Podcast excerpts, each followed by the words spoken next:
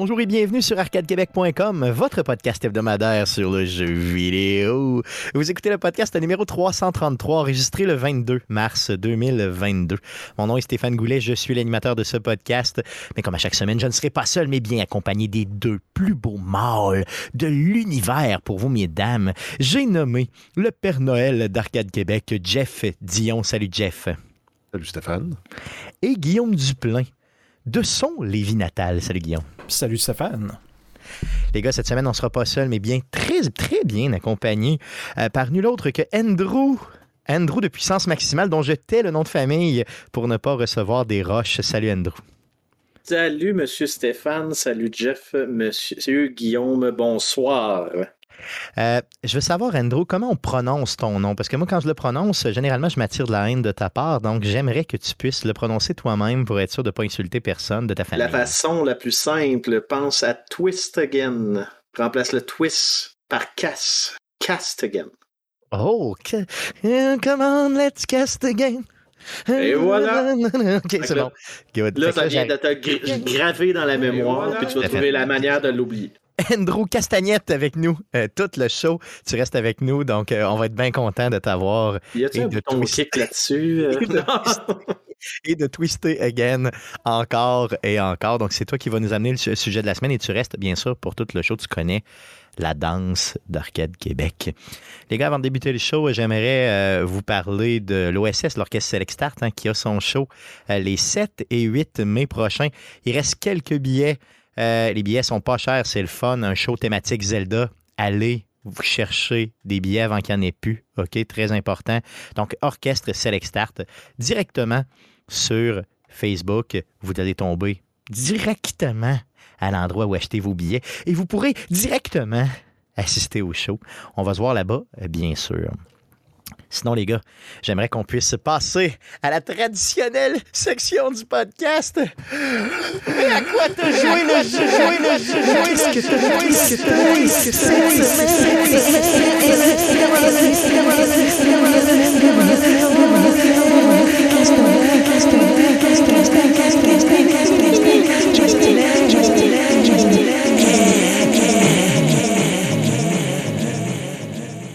parce que je t'aime, Andrew, que je fais ça. tu le sais. T'es, tout rouge. Il est rouge de haine. J'avais, euh, j'avais oublié euh, tes intros à la légendaire chronique. Euh, ah ça m'a déstabilisé. T'es pas payé assez cher. Non, c'est clair, c'est clair. ben, quand t'es payé gratuitement, c'est jamais assez cher, c'est ça. C'est ça, mais il manque de zéro dans ton chèque de zéro. Exactement, clairement, pour bien me représenter. je veux savoir, Andrew, à quoi tu as joué cette semaine? Euh, ben, moi, j'ai joué principalement à deux jeux. Euh, rapidement, euh, j'ai eu un gros, gros thrill c'est en site de recommencer Assassin's Creed Origin parce que je l'avais jamais fini. autant qu'on peut aimer ou ne pas aimer les jeux d'Ubisoft Assassin's Creed, moi j'avais apprécié le tournant Action RPG qui avait été pris dans les séries Origin, Odyssey et Valhalla. je les ai finis aucun des trois. Fait que j'ai fait comme bon, ben, c'est temps que ça se passe. Fait que je suis en train de finir Origin et ses DLC. Et sinon, ben, le jeu que je vais vous parler plus tard en soirée, qui est la série de jeux de stratégie en temps réel favori de tous les temps dans, dans mon cœur, à moi, qui est la série Total War. yes. Mais tu, gardes, nous gardes ça euh, pour tantôt pour le sujet de la semaine. Je veux savoir, pour revenir à Assassin's Creed, euh, t'as as combien de temps d'investi dans le jeu? Parce que je me souviens que c'était long en malade, ce jeu-là. là euh, à dernière nouvelle, j'étais rendu pas loin de 60 heures, mais là, qu'est-ce qui est bien avec Ubisoft Connect, on, a on peut avoir les statistiques maintenant? Euh, fait que là, je suis en train de comme réouvrir ça pour te donner le nombre exact d'heures, parce que tu sais, je suis quelqu'un d'assidu dans la vie. Euh, je suis présentement rendu à 57 heures 79% du jeu accompli. J'ai 3702 kills et j'ai parcouru 736 848 mètres euh, dans la map. OK, good. Donc, c'est assez, précis. Euh, est-ce que tu est-ce que tu prévois faire les autres Assassin's Creed justement du même genre, c'est de la nouvelle mouture? Euh, je, prévois je prévois retourner sur Odyssey. je me rends compte que j'avais acheté Odyssey et Origin en même temps, puis j'ai pas assez joué à Odyssey. beaucoup de monde que je connais m'ont dit avoir préféré Odyssey à Origin. Je vais aller le revisiter. Valhalla, pour une raison, je l'avais vraiment aimé quand j'avais starté, puis je me suis découragé assez vite et j'ai compris pourquoi suite à des commentaires de certains de mes amis que Valhalla a une énorme map mais qu'au final, tu te rends compte que tu fais du rinse and repeat et qu'ils ont mis beaucoup, beaucoup de choses dans la map pour dire qu'il y avait des choses dans la map et que tu fais comme Ouais, c'est pas servi à grand chose. Et euh, j'avais joué à, à Valhalla en même temps que je faisais Ghost of Tsushima et tu sais, euh, Stéphane, à quel point je t'ai dit que ce jeu-là, ça a été mon coup de cœur même avant Last of Us Part 2, et tu m'as traité de blasphème et tu m'as lancé des roches, puis on a réussi à avoir une conversation civilisée. Et euh, tu comprenais pourquoi, à mon point de vue. Euh, mais tu euh, Valhalla m'avait comme. J'avais apprécié l'expérience, mais il m'avait pas impressionné. Mais je suis prêt à y donner une seconde chance quand que je vais être rendu là. Ouais. Donne-y en une, parce que je pense qu'il faut pour moi, des trois que tu as jasé au niveau des Assassin's Creed, c'est mon préféré. C'est sûr qu'on ne compare pas l'expérience Assassin's Creed à Ghost. Ben OK, vraiment pas. Donc, il faut, faut, comme euh, exclure ça un peu. Mais des trois, le jeu que tu m'as parlé, euh, d'Ubisoft, c'est mon préféré des trois. Puis moi, c'est celui. Lui, j'ai dû y mettre à peu près 80 heures dessus. Puis j'étais loin de l'avoir passé. Donc, euh, il est vraiment grand, ce jeu-là. Puis il est vraiment intéressant. Mais c'est sûr que effectivement, c'est la sauce Ubisoft, donc ça se répète. Ben, c'est ça, c'est que la, chose qui m'énervait un peu, puis c'est ça qui a transpiré beaucoup dans Valhalla, c'est que les collectibles dans Ghost of Tsushima, exemple, ont toutes une valeur. Ils vont toutes débloquer quelque chose. Ils apportent toutes quelque chose au folklore et au lore de l'histoire. Fait que moi, j'ai vraiment adoré ramasser 100%. Comme le, seul jeu que j'ai platiné sur ma PlayStation, c'est Ghost of Tsushima. C'est pour donner une idée à quel point je l'ai aimé, ce jeu-là.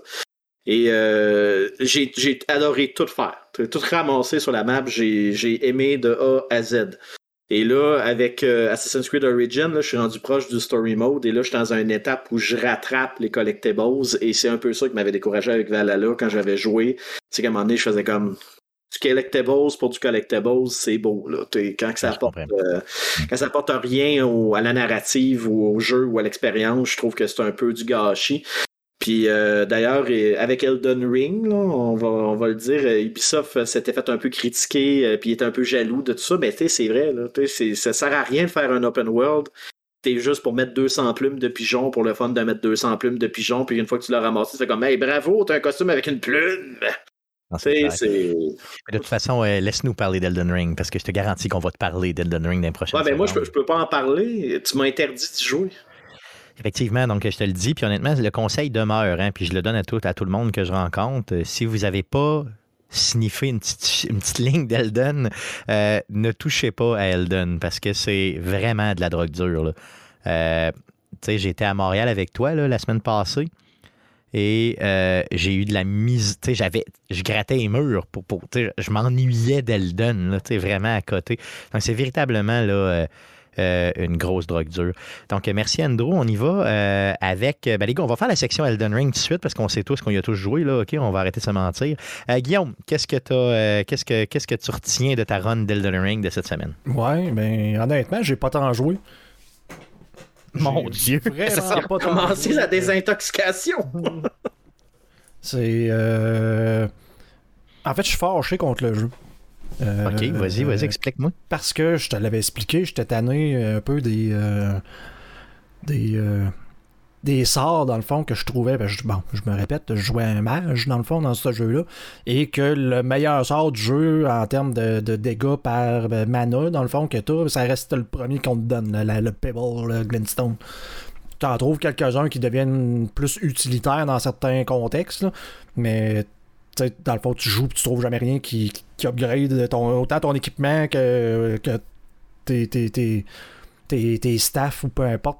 Euh, tu joues, puis c'est comme, ben, je vais juste tuer les boss jusqu'à la fin, puis je me suis inintéressé. Et là, j'ai vu sur Internet quelques builds, peut-être, qui utilisaient plus, je n'avais parlé aussi, le, le, fate, donc les incantations, qui semblaient être plus intéressantes. Donc, j'ai euh, j'ai tué un des boss là, qui permet de pouvoir. Euh, réolocaliser tes, euh, tes points, faire communément appelé un respect, dans le fond, d'être capable de, prendre tes points et de les remettre tout ce que tu veux. Dans, le ça existe dans le jeu? Ça existe dans le jeu. OK, tu peux, si mettons, OK, en plein milieu du jeu, tu parles sans recommencer une game, tu peux replacer tous tes points euh, en tuant un boss. C'est ça? Ah oui, je savais Le pas ça. deuxième vrai boss.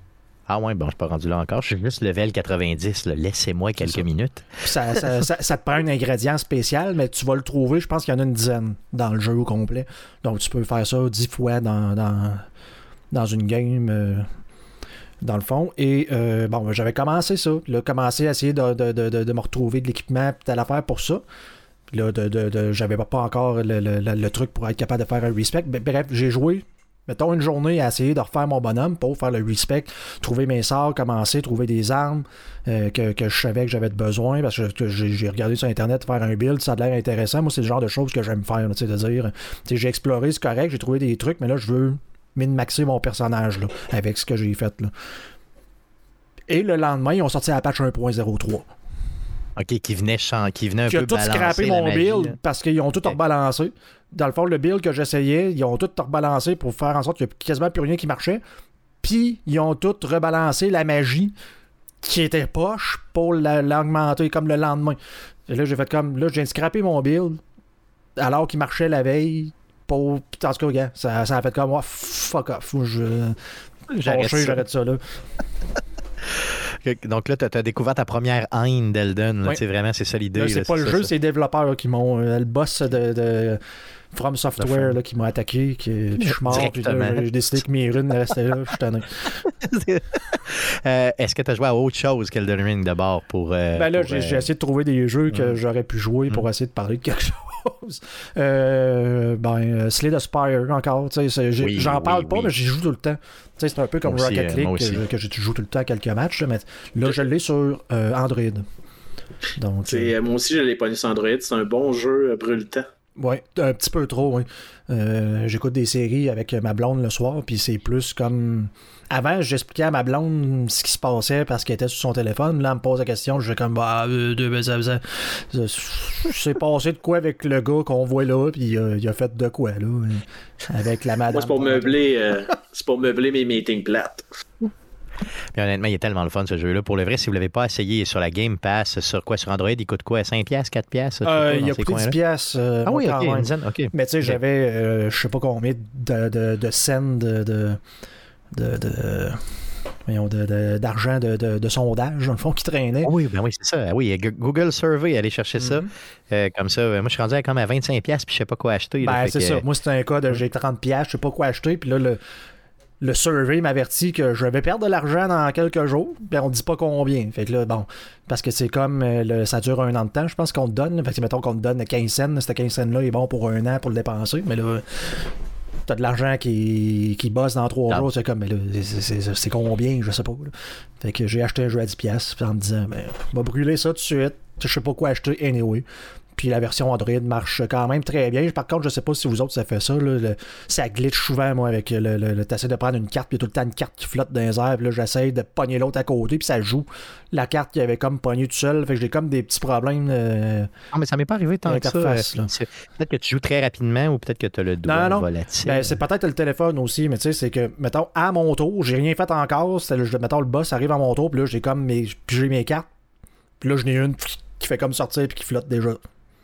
Que là, j'essaie Ok, ok. de pogner, puis de la sacrer, puis de la recacher. Ça marche pas le trois quarts du temps, là, mais bon. Ok, mais ça me l'a pas fait, moi, de mon côté. Ça doit, ça doit être vraiment le téléphone là, euh, qui, euh, qui, qui, qui fait ça, ou en tout cas la version sur ton téléphone. Good, Slay the Spire, quel, euh, quel, je, je suis content que tu m'en reparles parce que moi aussi, j'arrête jamais d'y jouer aux toilettes.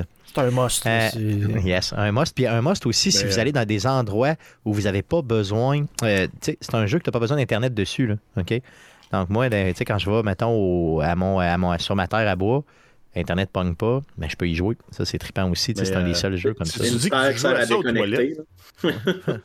Comment tu dis ça, Jeff? Si, si tu dis que tu joues à ça aux toilettes, euh, une partie, ça, ça doit durer plus que deux minutes ou trois. Tu dois te Ah, de là. Euh, tu dois te lever de là, là avec les, les jambes raides un peu. T'as de la misère à mettre ton poids dessus, puis si tu t'engourdis, là. Oui, ça me fait ça des fois, mais euh, souvent. euh, T'as l'impression de marcher avec les jambes d'un autre? mais, tu peux... mais tu peux arrêter quand tu veux. hein, de toute façon, fait que t'es pas, t'es pas obligé de finir ta game pour. Ça save, là, puis il n'y a pas de problème. là. Donc, euh, Slay the Spire, allez voir ça. Euh, Guillaume, ça fait le tour? Euh, non, j'ai un dernier jeu. Non, si, tu veux, je t'en parle. Euh, j'ai continué euh, It Takes Two. Oui, le jeu, oui. bien sûr. Pas la compagnie, évidemment. Bon, évidemment. Euh, ça, reste, ça reste un bon petit jeu. Un peu, un peu trop facile euh, pour les gamers que moi et ma blonde on, on est, mais ça reste quand même sympathique. Puis effectivement, c'est un jeu que tu te poses tout le temps la question quand est-ce que ça va finir, puis on, on, on trouve comme tout le temps le tour de te recréer un. euh, d'un nouveau monde, dans le fond, à explorer. Fait le, le- le level design est le fun, mais les puzzles, je les trouve faciles. Ah, c'est facile, c'est facile. D'ailleurs, en passant, j'ai joué euh, un peu en ayant en tête ce que tu avais dit il y a quelques semaines, considérant, tu sais, mettons, ils ont de la lave chez eux, ils ont des. les, les parents et tout. Ben là, à un moment donné, tu vas dans l'espace. hein. J'étais comme, ils ont l'espace chez eux. Je comprends pas trop, trop. Ou, euh, je sais pas si tu as fait celle-là dans le genre d'horloge, mais. Non, j'ai pas fait celui-là, Mais ils sont elle, elle est grosse, leur, leur horloge. Les mécanismes, c'est énorme. Ouais, je sais pas. C'est énorme. Ah, mais- quantique, là. C'est vrai. C'est C'est sûr que si tu veux être de mauvaise. explosion peut régler des choses aussi. Ouais, c'est sûr. Ouais, c'est sûr. C'est sûr que si tu veux être de mauvaise foi, euh, ça, ça marche pas, là, mais c'est le monde imaginaire de leur fille. Ah oui, non, non, je comprends. C'est carrément ça qu'il faut, c'est ça qu'il faut prendre en considération. Mais tu sais, quand tu, quand tu le vois de façon rationnelle, ça a comme aucun sens. Non, mais il passe, euh, il passe un maudit bout d'une petite boule de, de, de neige d'un Ouais, je, village je- suis rendu là. là. Ouais, c'est ça. Mais tu sais. Mais, euh, vous je l'ai fait moi, au complet. euh, je l'ai fait au Ouais. complet, moi, Take Two avec une amie. Puis euh, j'ai la même opinion, moi, en tant que gamer, que Guillaume, que les, les puzzles sont faciles. Mais j'ai joué avec une fille qui est pas gameuse pas en tout. Puis je te dirais qu'il y a des segments où je me disais, ouais, je suis content que ça soit pas plus difficile que ça. Ouais, c'est ça, t'as as le goût de prendre la manette de l'autre puis de dire, gars, euh, Au moins, ils mettent des affaires dans le décor pour interagir, pour comme Aider, là. tu fasses pas juste attendre, là, mais tu sais, euh, il y a des bouts où des fois il y a des segments où tu te dis ok, ils ont pensé à la blonde ou au chum qui est pas jeu vidéo pantoute, euh, puis qu'ils veulent pas qu'ils passent un- une demi-heure à s'enrager un et l'autre parce que le, le saut est pas capable de le faire. tu sais. Je voulais pas passer dans, dans, dans le journal en disant, tu sais, ils se sont en train de tuer à cause de ce jeu-là. c'est ça, j'allais redire ça, c'est pas overcook, là. C'est ça. Votre, euh, votre coupe n'est pas en danger, là. Loin d'être en danger comme dans Overcooked, effectivement. Good. Mm. Good, super. Donc, euh, Guillaume, ça fait le tour. Euh, Oui. Jeff, de ton côté, euh, t'as ton Elden Ring de la semaine. Oui, Comment ça s'est ben, passé? euh, justement, là, hier, euh, semaine passée, je disais que j'étais rendu là, dans le château, le Renmain Castle, où il y avait le Fight Festival. Puis une fois que tu avais battu le petit boss où tu étais, où t'étais bloqué, là, Oh, oui, oui, les que deux petits boss ensemble, le- le- le- l'espèce de, de loup-garou, puis l'autre, le chevalier céleste, T'as-tu rencontré le boss après sur l'île? Non, j'ai pas été le voir encore. Je suis rendu là, là, justement. Mm. Il est fucking tough. Il est tough en malade. C'est euh, le Star-Lord Radan, pour ceux qui se demandent là, le nom. Là. Il est dans le top 10 des pires boss là, de- du jeu, puis je pense qu'il est dans le top 5 même. Il Ouais, t'as, les, les Blade Master juste avant, puis t'as lui. Aïe, aïe, OK. Puis euh, avec mon euh, avec mon petit vagabond euh, niveau. euh, J'étais niveau 90 quand je l'ai fait. euh, je n'ai rushé une shot pour pogner la twist puis éviter les bons coups parce qu'il y a des méga attaques là, qui. Meurt automatique. Ben, en fait, c'est qu'il pogne tout, tout, tout. L'île est super grande, puis il doit pogner au moins le quart de l'île avec ses attaques. Aïe, aïe, OK. Fait, faut vraiment... C'est quoi, c'est quoi la stratégie? C'est tu recules, tu recules, tu recules, puis... Et tu summones laisses. toutes les possibilités de joueurs que tu as parce que tu peux en summoner plusieurs. là. Puis quand il y en a un qui meurt, tu retrouves un spot puis tu en resummones un. OK, OK. Et laisse aller tanker pour toi, puis toi, tu essaies de le pogner dans le dos quand tu peux pour y passer un. Parce que quand je réussis à le frapper, j'ai enlevé euh, facile là, un 10% de sa vie. là. Fait que j'ai pas besoin de le frapper beaucoup pour le tuer. Avec le build que j'ai, c'est ridicule. là. Un boss, euh, je passe à travers, ils font comme, euh, comme du beurre dans une poêle chaude. Comment tu l'as appelé, le boss, là, celui-là? C'est le Star-Lord Redan. OK, good. Parfait. OK, j'ai hâte de le j'ai hâte, j'ai hâte d'y arriver. J'ai c'est hâte. C'est Ah ouais, c'est Star Scourge. Scourge. Ouais, exact. Star Scourge. Je me suis trompé. Puis euh, après, ben, j'ai continué le jeu. J'ai j'ai débloqué enfin le H que je voulais, qui est le mimique. Ça, c'est. Tu spawns une, glu- une glue à terre, elle, elle prend ta forme, tes attaques, tes pouvoirs, ton armure. Ben, voyons donc, c'est donc bien cool, ça. Je l'ai monté au maximum. Aussitôt que j'ai pu, je l'ai maxé. Là, rendu là, j'ai plus besoin d'aide de personne. là. Il, Tu il peux va le là, laisser aller. Puis vu que mon bonhomme, je l'ai monté pour être un tank, j'ai l'armure la plus lourde, la plus, la, la plus résistante, qui est justement celle du Star Scourge. Euh, maintenant, quand, quand je me mange des dommages, j'en mange presque plus. Puis quand mon, mon Mimix mange du dommage, il en mange presque plus. Il fait pas beaucoup de dommages, mais au moins, il... Comme si tu avais toujours, mettons, toi, c'est l'équivalent de ton Stéphane Gagnon, mettons, qui se promène à côté de toi puis qui, euh, genre. qui, qui t'aide, là, c'est ça. Parce que lui, moi, c'est lui qui m'aide euh, D'ailleurs, euh, à passer. ils l'ont nerfé un peu avec la patch 1.3, euh, 1.03 parce que c'était trop fort. Là. C'est- OK, OK, c'est, c'est- OK. à plus. Ben, c'est sûr que là, je suis dans la première run parce que normalement, les niveaux de difficulté augmentent là, avec les New Game Plus jusqu'à 7. Là, dans New Game euh, Plus, un mimique niveau. Euh, ben, New Game normal, une game normale, en fait, même pas New Game, rien. Euh, le mimique niveau 10, il, il tank, ça n'a pas de sens. Je serais curieux de le voir, par exemple, si j'avais une armure moins résistante, qu'est-ce que ça donnerait? Mais là, ça progresse. Là. Je suis rendu. J'ai vu le fameux gros Elden Tree là, qui brille, qu'on voit de, partout sur la map. Je suis allé au pied de, ce de, de, arbre-là. là OK, fait que là, tu as vraiment pas mal tout exploré euh, ce qu'il y avait de visible en termes de map, non? Pas non, tout, euh, j'ai, regardé pour le fun, là, dans un guide de progression, je serais à peu près au milieu du jeu. Hein? Voyons donc, toi. J'ai 55 heures de fête, là, je serais à peu près au milieu du jeu. Aïe, aïe, OK. J'ai envie de continuer à l'explorer parce que, en fait, c'est, là que, c'est ta montée en pouvoir qui est comme contrôlée et tu as des gates en arrière desquels un moment donné, comme là, je manque de, de, smithing stone pour mes armes, pour les, les, monter. Parce que moi, je me bats avec deux épées. Ben, j'en ai une qui est niveau plus 17, l'autre est plus 8. Mais je manque de stone pour monter plus haut que plus 8. Ben ça, quand tu arrives dans certaines zones, tu vas débloquer les fameux ball bearings que, tu peux donner à Madame Lett dans le dans le, dans, le, stronghold de la, table ronde. Donc tu lui donnes ça, puis elle, après ça, elle peut, elle peut te vendre des articles de plus. OK, OK. Mais ça, encore une fois, le jeu ne te l'explique pas, bien sûr. Non. Ben, à un moment donné, tu vois que tu peux lui donner des ball bearings à elle, mais c'est où tes pognes. Puis un truc que j'ai découvert, les vendeurs, si tu les tues, ouais. ils te donnent les ball bearings aussi. Qui te permettent de d'aller porter l'inventaire de ce vendeur-là à ce madame-là, grosso modo. C'est que tu peux continuer à acheter ce que le vendeur vendait, mais à cette madame-là, à la place. OK, fait que tu pourrais toutes les tuer, amener ça à madame, puis ah ouais, OK. Le seul que tu peux pas tuer, c'est la tortue dans la Church of Vow. OK. Faire des incantations. Achète tes incantations avant de la tuer. OK, c'est bon, OK. Fait que, OK, fait que tu peux toutes les tuer, puis ramener ça, puis à ce moment-là, tu vas avoir une seule place pour faire tes achats. Fait que ça. ça, ça... Moi, je savais même pas que tu pouvais les tuer, parce que normalement, les NPC du genre, euh, tu ben, peux pas les frapper. Il y, a une madame euh, qui, est pas à dans un sous-sol d'une bâtisse qui te donne la grande mission du jeu, la quest que tu dois faire, qui est de battre les, euh, les, les grands seigneurs ben, moi, la première fois que je l'ai vu, je l'ai attaqué, elle a voulu me tuer, je l'ai tué. Mais j'ai jamais, je ne pouvais plus progresser cette quest-là. Mais tu peux aller justement dans la Church of Vow pour faire un atonement. Puis si tu as tué des, NPC significatifs, ils vont se resetter. Ils vont réapparaître, ok, c'est bon. Les vendeurs, c'est pas des NPC significatifs. Il y a certains autres personnages qui ne le sont pas.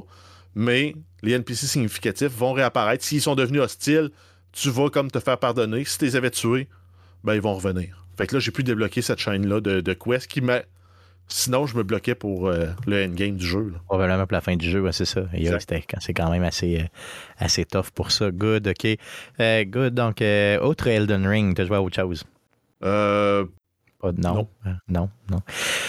Moi non plus, j'ai pas joué à gros, grand chose à outre Elden Ring. Je suis rendu à une soixantaine d'heures de jeu de fête. Euh, super le fun. J'ai joué avec euh, Stéphane Gagnon. On a eu du bien du plaisir, honnêtement, mais rien de mémorable à dire au niveau du jeu. Euh, j'ai reçu ma Xbox Series X que j'ai achetée euh, je l'ai reçu avec une manette véritablement affreuse. Donc, si vous voulez voir cette manette-là, elle s'appelle, elle s'appelle la Electric Vault. Donc, la manette Electric Vault, c'est une manette qui est. Euh, les gars, on peut la décrire comment exactement? Je veux dire, cette couleur-là, comment ça se décrit? C'est euh, vert lime atomique? Ouais, c'est un verre lime, genre lendemain de veille. C'est restitué, euh, jaune restitué. jaune restitué, petit poids de bébé, genre en Exactement, ouais, c'est ça. Donc, c'est complètement horrible. Euh, donc, euh, je sais pas ce que je vais faire avec, mais honnêtement, je la déteste et c'est sûr que j'endure pas ça dans mon salon. C'est garanti à 100% Donc, je verrai pour l'échanger et ou la vendre pas cher à qui le veut bien. sinon, j'ai pas eu le temps ben, ben, de jouer sur la Series X, considérant que je joue Elden Ring sur ma PlayStation 5, simplement. Euh, sinon, les gars, euh, je tiens à souligner que samedi passé, donc samedi le 19, j'ai été au Palais Montcalm pour voir Laurence Manning euh, et son trio qui jouait justement là, des tunes de Castlevania. Donc, un petit trio classique à cordes là, qui jouait des chansons de Castlevania. Donc, c'était vraiment bon pour le vrai. Une heure de piano, violoncelle et violon. Euh, juste là, vraiment les chansons de Castlevania avec quelques compositions à travers. C'était magique, honnêtement. Euh, Laurence Manning qui était ultra généreuse qui, après le show, invitait les gens à venir la voir, jaser avec elle et tout ça. Et puis, les gars, savez-vous quoi? J'étais trop gêné. J'y ai pas été. Euh, je m'en veux. Honnêtement, Laurence, même, a, a liké la page d'Arcade Québec après coup. Donc, euh, merci Laurence. Franchement, on va essayer de l'avoir en entrevue euh, lors de ses prochains shows. Elle nous a parlé justement qu'elle avait un projet pour euh, justement reprendre des chansons de la franchise Zelda. Donc, pourquoi pas? Donc, allez voir ça, honnêtement, si vous aimez moindrement la musique de Castlevania, allez, faites une recherche avec Laurence Manning sur YouTube. Allez, allez écouter ça, puis mettez-y un petit like, un petit thumbs up, abonnez-vous à sa chaîne. C'est juste malade. Good, les gars. Donc, euh, ça fait le tour de ce qu'on a joué cette semaine. Allons-y pour les nouvelles concernant le jeu vidéo pour cette semaine. Mais que s'est-il passé cette semaine dans le merveilleux monde du jeu vidéo? Pour tout savoir, voici les nouvelles d'Arcade Québec. Alors, vas-y, Jeff, pour les news. Euh, oui, on commence avec Nintendo et le Nintendo Switch Online Deluxe. On a Nintendo qui ajoute trois jeux de, de Sega Genesis à la voûte du service euh, Nintendo Switch Online Deluxe. On a Light Crusader, Super Fantasy Zone et Alien Soldier. C'est des jeux qui sont en ligne depuis le 16 mars. Ensuite, on a un gros move euh, de, de- de- de Microsoft avec la Game Pass. Le Steam Deck supporte la Game Pass. Oh, Donc, ton yeah. abonnement de Game Pass devient accessible en portatif, devient disponible cloud streaming sur ta console. Euh, déjà, c'est un gros plus. Ben oui. Donc, dans ton hamac l'été, jouer à Forza Horizon euh, sur ta Steam Deck, c'est toujours cool. Oh, ça ajoute. En fait, c'est. C'est une valeur gratuite que tu as de plus sur ta console si tu es déjà abonné. D'ailleurs, en passant la Steam Deck, je l'attends avec impatience. là. Je l'avais, je l'ai précommandé, moi, mais j'ai jamais reçu le courriel encore là, de Valve pour euh, l'achat. Mais c'est certain, certain à 100% que, que, que, que je m'en me chercher ça. T'imagines Elden Ring dans mon hamac? Malade. Malade. Euh, sinon, on parle aussi de la Game Pass euh, en lien avec euh, iOS. C'est bizarre. Oui, ben en fait, il y avait eu des problèmes là, juste pour faire autoriser l'application sur iOS parce que Apple disait Ah, on ne contrôle pas les produits qui sont joués à travers cette application. Euh, ben, euh, ils ont fini par résoudre tout ça parce que là, on apprend que Microsoft a mis à jour l'application xCloud Gaming sur iPhone et iPad. C'est une mise à jour qui réduit de beaucoup la latence et favorise la stabilité. Et on, je pensais jamais qu'on allait parler d'un produit Microsoft sur Apple éventuellement. Donc, c'est c'est quand même assez Ben, fou. hein. Ça, c'est parce que tu es arriéré, parce que Office est sur Apple depuis, euh, depuis 20 ans. T'as raison, effectivement. Donc, c'est un arriéré. Tout à fait. Donc, euh, je viens de, de ce, cam- ce commentaire d'arriéré est commandité par Stéphane Goulet. Euh, good. Euh, Allons-y avec une nouvelle concernant PlayStation. Une bonne nouvelle. Euh, oui, on a PlayStation qui annonce le, euh, l'acquisition du studio montréalais Evan Studios. C'est un studio qui a été fondé en mars 2021 par Jade Raymond, euh, donc euh, qui est une euh, productrice de jeux, euh, directrice de studio de jeux là, réputée mondialement. Elle avait travaillé pour Stadia, si je ne me trompe pas, pour Google. Games. Euh, elle a travaillé pour Ubisoft. Là, elle s'en va travailler. Ben, elle travaille sur- dans son studio à elle, qui maintenant fait partie de la grande famille PlayStation. Malade. hein? Tu, tu te pars un studio. Qu'est-ce que tu as fait, toi, depuis mars 2021? Euh, ben, j'ai parti un studio, puis euh, ben, Sony l'a acheté. En fait, juste une chose à mentionner, c'est non seulement un studio, mais un espace collaboratif de créateurs vidéoludiques aussi. Good. Parce que j'étais curieux, parce que quand j'avais vu le nom, ça me disait quelque chose. Puis euh, je me rappelais plus dans quel contexte. Puis était, oui, c'est euh, les studios là, de Madame Raymond, comme qui a été mentionné, mais c'est aussi pour les petits studios qui veulent collaborer entre eux autres. Il y a des espaces de prévus pour ça là-bas. C'est euh, un des gros, des, des gros points de vente, en fait, de leur bureau. Donc, au centre-ville de Montréal, en plus. Donc, euh, malade. Yes. Yes. Euh, une super idée concernant la franchise Ghostbusters. Euh, oui, c'est le développeur Ilphonic qui annonce un nouveau jeu dans l'univers de Ghostbusters. Ça va s'appeler Ghostbusters Spirits Unleashed. Ça va être un jeu euh, PVP euh, asymétrique en 4 contre 1 à la première personne. Ça va être disponible sur PlayStation, Xbox et PC. C'est fou qu'on n'y avait jamais pensé. C'est clair. T'as quatre chasseurs de fantômes, un fantôme, puis évident. avant ça, viennent trop fort puis qu'ils foutent le bordel dans la ville. C'est clair, c'est tellement évident. là, J'étais comme Le film est fait de même. c'est ça. Ouais, jamais personne n'y a pensé, clairement, en tout cas. Ce studio-là, d'ailleurs, il, il- il est connu pour ce genre de jeu-là, là, tu sais, 4 contre 1, ou en tout cas une gang contre euh, un gros monstre. là. Oui, ben, ils ont, euh, c'est eux qui sont derrière, derrière les jeux Friday the 13th euh, de Game et euh, Predator Hunting Grounds. Euh, donc, ils sont des jeux un peu dans le même genre. T'as un méchant, t'as quatre gentils, le monde se bat, puis euh, c'est quand même des, mécaniques où le but c'est d'éliminer les joueurs. Fait que, aussitôt que le, le- joueur qui est seul réussit à éliminer un joueur, il gagne un avantage.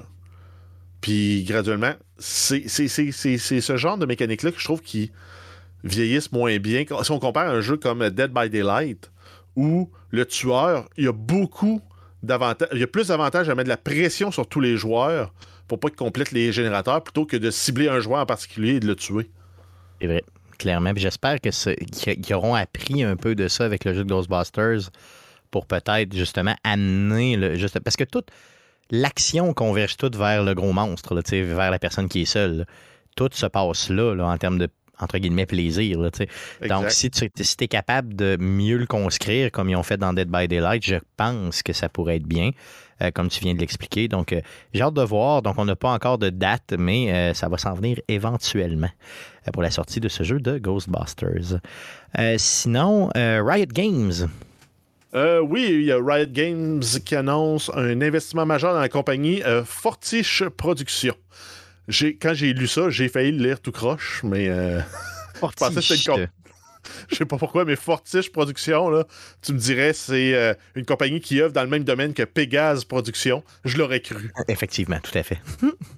Euh, donc, euh, Fortiche Productions, c'est un studio euh, qui a produit la série animée Arcane, qui est disponible sur Netflix, qui est aussi une série là, euh, qui, a, euh, qui a ramassé plein, plein, plein de prix, tant au niveau de l'animation, de la direction artistique, du scénario, etc. Donc, en fait, Arcane, pour ceux qui, sont qui dorment, qui habitent sous une roche depuis les six derniers mois presque, c'est une série qui évolue dans le monde de League of Legends et qui met le, le focus sur différents des personnages de l'univers. Euh, Fortis Productions travaille sur la deuxième saison, entre autres. Euh, mais d'autres projets aussi qui ne sont pas dévoilés. Donc, on pourrait avoir des choses en lien avec euh, Valorant, avec. euh, je sais pas c'est quoi les autres franchises de Riot Games, à part euh, League. League of. Legends, je dirais, c'est pas mal Mais ça. C'est eux autres, Teamfight euh, Tactics ou. Ouais, Ben, mais Valorant. de League. Valorant, c'est ouais, c'est ça. Yes. Fait qu'ils ont pas mal juste ça, finalement, mais ils ont tout ça parce que c'est payant en salle, ces franchises-là. Euh, si vous n'avez pas vu Arcane, garochez-vous. D'ailleurs, euh, merci Andrew, c'est toi qui m'as fait découvrir Arcane et que j'ai dévoré, pas Andrew, mais bien sûr Arcane, le, de, de- de- en un seul. euh, Non, non, en, deux, en deux deux. soirs. En deux soirs. Bon, faut, faut pas le dire, faut pas le dire simplement. C'est un secret, c'est un secret. Yes. Parlons de, justement, parlons de, de- du meilleur jeu de tous les temps. Non, c'est pas vrai, pas de tous les temps, mais en tout cas au moins de 2022. Euh, oui, on a Elden Ring. Euh, Les ventes du jeu From Software a dévoilé avoir vendu 1 million de copies du jeu au Japon et 12 millions de copies dans le monde pour un total de ventes de 13 millions de copies. C'est un succès commercial, ce jeu-là. Euh, ça va leur permettre de financer tous les jeux qui vont vouloir, euh, soit combat médiéval, soit combat de robots. Dans les deux cas, je pense qu'ils se sont fait un nom à la grandeur de la planète. Parce Il y avait déjà le nom, puis ils ont. Ont, en mais c'était un jeu de niche. Là, ils sont rendus un jeu plus de masse. Tu as raison. Donc, euh, essayez-le pas, parce que vous allez perdre votre vie, mais essayez-le si vous voulez une super expérience, ou en tout cas, assurez-vous de prendre au moins une semaine de vacances. Euh, minimum. Sinon, un petit, pro- studio de même qu'on connaît pas, que personne connaît. hein? Non, on a euh, CD Projekt Red qui annonce qu'il travaille présentement sur un nouveau jeu dans l'univers de Witcher. Euh, fait important à noter, point de vue technique, technologique, ils abandonnent le Red Engine pour se concentrer sur Unreal 5. Donc, euh, ça, ça veut dire qu'ils ont décidé de, de délester le maintien du, euh, du moteur de jeu pour se concentrer vraiment sur la production du contenu du jeu qui va peut-être leur permettre de livrer un jeu à la hauteur de leurs ambitions, comme ça n'a pas été le cas nécessairement à la sortie de Cyberpunk. Donc, Cyberpunk est fait sur le Red Engine, là, justement, Oui, sur exact. l'ancienne. Et les expansions du jeu vont continuer là, dans, leur, dans leur engin maison. Mais à partir de- du prochain Witcher, va- ils vont être dans Unreal 5. Moi, j'ai été. euh, ça m'a un peu fessé de voir ça. T'sais, tout le monde sait qu'ils ont sur la table éventuellement de faire un nouveau Witcher. Là. On n'est pas cave. Là. Je veux dire, c'est. le fer de lance de ce studio-là, là, clairement. Mais d'un autre côté, je veux dire, si proche, de, nous annoncer ça si proche d'un gros flop comme Cyberpunk et que Cyberpunk n'est pas encore patché comme il devrait l'être, tu sais. Euh, c'est pas un peu tôt de nous annoncer ça. ça, pas un peu- ça sent le move marketing euh, pour les investisseurs de dire euh, on a euh, on a raté le lancement de Cyberpunk. Ben, inquiétez-vous pas, là, on travaille, euh, Mais- on est retourné sur Mais, la, euh, la série qui nous a fait connaître et qui est un succès quasiment garanti. là. En même temps, les boys, je tiens à dire, ils ont teasé comme de quoi ils travaillent dessus, mais il n'y a pas d'année encore de dit. là. Ah non, clairement, non, c'est sûr, c'est dans 6-7 Fait que, ans. Là, ils ça, font, on- ils on font est juste dire, by the way, on a sorti un pad de papier puis on a écrit au crayon Witcher 4. Là. Ah oui, C'est- un move à la Elder Scroll. C'est comme, euh, hey, euh, Ouais. il y a ça. Mais non, ça se le, cycle de vie d'un jeu, là, t'as pas le choix à un moment donné parce que là, tu as tes, t'as tes grands euh, concepteurs de jeux, là, tous ceux qui sont en level design, plus euh, conception artistique, euh, scénaristes. Eux autres travaillent beaucoup en amont pour construire le monde, construire l'univers, construire du matériel qui va pouvoir après ça être modélisé en 3D, animé, programmé pour faire des interactions. Quand tu arrives à la fin de, la, sortie d'un jeu comme Cyberpunk, tu plus besoin d'avoir tous tes scénaristes, tes auteurs, tes, tes artistes, tes concept artistes qui font, qui font éclore un monde. Tu as plus besoin autant sur un projet qui est en fin Fait que de t'es fait développement, travailler. qui est- ça fait- ok, qui est ok. fait travailler en pré-production sur le projet suivant. Parce que si tu veux pas les mettre à pied non plus. C'est des bons, des bons, euh, des, des bons, euh, des, des Ah, bons des artisans dans le jeu vidéo. Tu veux les garder, tu veux Ah, les motiver, tu veux, ouais. Tu veux les faire travailler sur un projet stimulant? ce que je veux dire par là, c'est que pour le gamer que je suis, le voir un jeu qui est encore, qui est pas, on peut pas dire encore brisé, mais qui est vraiment pas à hauteur de ce qu'on nous avait promis, le Cyberpunk, même avec la patch, la patch ne- Next Gen là, qui vient de sortir. Euh, moi, je pensais qu'elle allait, qu'elle allait replacer ce jeu-là là, vraiment très élevé, là, tu sais, qu'elle allait travailler dessus d'arrache-pied juste à faire ça pour sauver le nom du, Ouais. du studio, tu sais? Ils ont, ils ont probablement 95% de leurs développeurs, de leurs animateurs, de, leur- de leur- leurs spécialistes de modélisation, d'environnement, de, de level design qui travaillent sur du contenu pour Cyberpunk.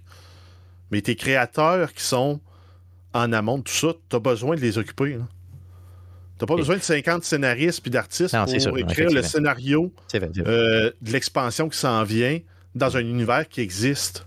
C'est vrai. Non, non, c'est bon. Je, je- je le comprends parfaitement. Puis euh, ça veut pas dire qu'il délaisse Cyberpunk loin de là. là. Good. Ben, ça, ils euh, l'ont déjà confirmé, là, qu'ils ne délaissaient pas. Non, non, non, c'est sûr. Non, non, puis il faut pas non plus. Là, tu veux dire, au Puis nombre j'ai qu'ils l'impression que Witcher 4, ça va être un peu comme quand ils ont annoncé. Là. T'es, euh, faites pas un X sur votre calendrier comme de quoi ça s'en vient dans deux ans. Là. Et ça a tellement fait mal Cyberpunk qu'à mon avis, ils vont prendre le temps, surtout qu'ils changent pour euh, Unreal Engine, comme qui a été dit. Là. Euh, à moins qu'il y ait un d'in- d'investisseurs, mais je pense que c'est pas mal un call don't screw this up. Parce que ça a fait mal, ils ont égratigné la confiance, puis il faut que ça arrange pour que Witcher 4 soit à la hauteur du 3. Puis ils ont des gros souliers, à, des grosses pointures à chausser, disons. Pas juste égratigner le mot. Hein. C'est- plus que ça. C'est en- poignardé. En même temps, quand tu regardes ça, le- le- le- la version online de Cyberpunk a déjà été abandonnée, tout. Est-ce que on va l'amener à un certain point, mais on va l'abandonner assez vite? Moi, j'ai l'impression que c'est ce qui va se passer. Mais est-ce qu'ils vont te faire un No Man's Sky avec? C'est ça l'idée. Moi, c'est la, seule porte, la seule porte de sortie pour moi.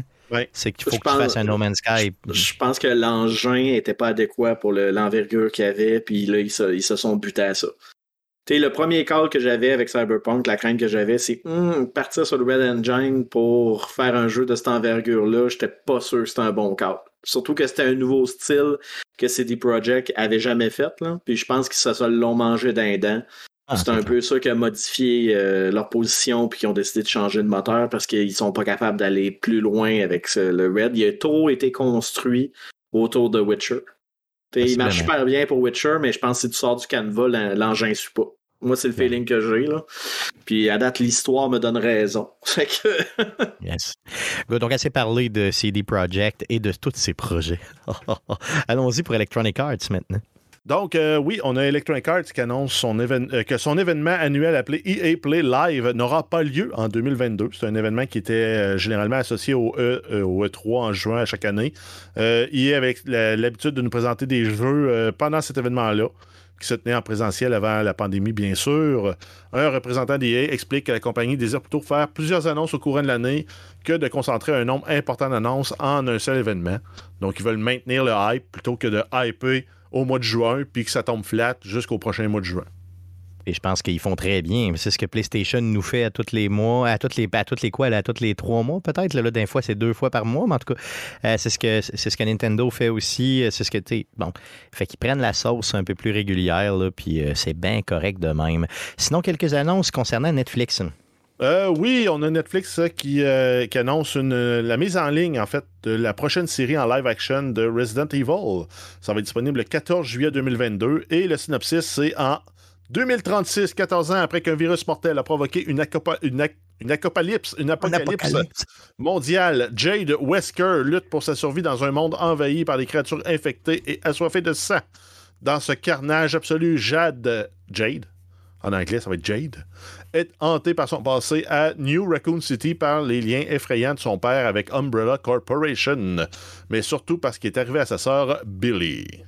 Moi, j'aime ça quand on reprend les synopsis comme ça. Genre, c'est vraiment. C'est toujours bon. Hein? c'est les enfants de Albert Wesker, ce que je comprends. C'est ce que je comprends, oui. C'est ce que je comprends aussi. C'est un peu. Euh, ça va être. Euh, je sais pas.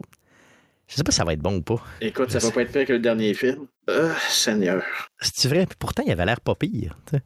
Non, mais moi, j'étais content de me dire que j'avais pas payé mon billet de cinéma pour aller l'écouter parce que ouais, okay. déçu. OK, OK tout cas, j'ai hâte, euh, hâte, de voir. Donc, le 14 juillet, mettez ça à votre agenda pour euh, Resident Evil sur Netflix. Sinon, euh, il y a une autre série de jeux vidéo qui s'en vient sur Netflix. Ils vont toutes les passer, hein? toute la Oui, une série de ça va être Tekken. c'est une série qui est annoncée pour quelque part en 2022. On n'a pas de date précise. Donc, quand c'est du baston, c'est bien. Ouais, c'est quoi la bastonnette? Non, mais on n'a pas eu. non, on a eu Mortal Kombat qui a fait un, qui a fait un carton. Oui. on a eu Street Fighter qui a fait peut-être. Yes. Donc, mais j'ai le goût de j'ai juste le goût de te poser la question. C'est quoi la bastonnade? Ah, mais c'est vrai, on a vu Dead or Alive aussi. C'est vrai, oui, tu as raison. Ouais. Ouais, c'était, c'était on a fait les, franchises de combo presque euh, dans les plus populaires. Oui, c'est vrai. Good, euh, vas-y pour euh, GameStop maintenant qui est un puissant fond. oui, on a GameStop qui annonce, qui annonce, en fait un déficit net de 381 millions de dollars pour l'année 2021. le CEO, Matt Furlong, explique que la compagnie mise sur la crypto-monnaie et les NFT pour se refaire une santé financière. Il dit voir un potentiel à long terme dans ce type d'investissement qui, selon lui, est de plus de 40 milliards de dollars US. C'est quoi le gars? Il vit dans quel monde exactement? Le cas ce magazine un bonus. Exactement, c'est ce que je pense aussi. Donc, Babble pour un bonus. Puis j'aime pas ça dire ça d'une compagnie, honnêtement, mais je me suis tellement fait crosser par Epic Games à l'époque que c'est quoi de les voir perdre de l'argent maintenant? Y a-t-il quelqu'un qui les aime, cette compagnie-là? Y a-t-il quelqu'un qui aime ça, aller là tout court? Non, mais y a Reddit l'ont aimé euh, en 2020, par exemple. Ouais, non, OK, oui, ça, oui, là, avec cette, euh, cette histoire-là. Mais je veux dire, pour le reste, là, sais, tu rentres là, ça, ça, ça, sent pas bon, c'est pas très propre. Euh, c'est comme le Zellers du jeu vidéo. Moi, je pourrais pas dire, mais à chaque fois que j'ai voulu acheter un jeu, euh, quand je suis allé en magasin, ils l'avaient pas. Ben, c'est ça.